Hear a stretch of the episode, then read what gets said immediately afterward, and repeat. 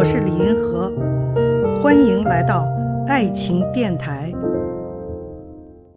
如何应对女性需要金钱带来安全感的心态？我觉得这个现象呢，还是挺普遍的。女性非常非常在乎嫁的人是不是有钱，所以现在社会上有的人就说没车没房的我就不嫁嘛，他就是害怕自己陷入贫困。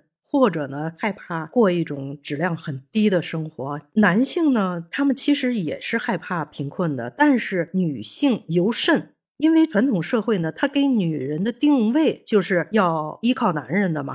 有好多这样的话，说男人去征服世界，女人通过征服男人去征服世界，过上有安全感的生活。所以人们会这样想，好像是女性特别的看重要嫁一个有钱人。至少要嫁一个经济条件好一点的吧，才感觉到安全。但是实际上呢，现在时代不同了，男女平等了，女人呢也要挣钱养活自己了。其实，在现代社会里头，已经有了这种自己给自己安全感，而不是靠男人来给自己安全感。实际上呢，自己的安全感应该是更靠得住的，男人反而是靠不住的。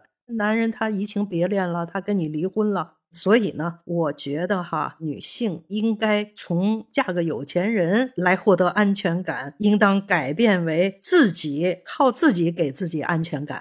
这个也是时代的进步，女性的进步吧。看见爱，感受爱，遇到爱。我是李银河，我们下期再见。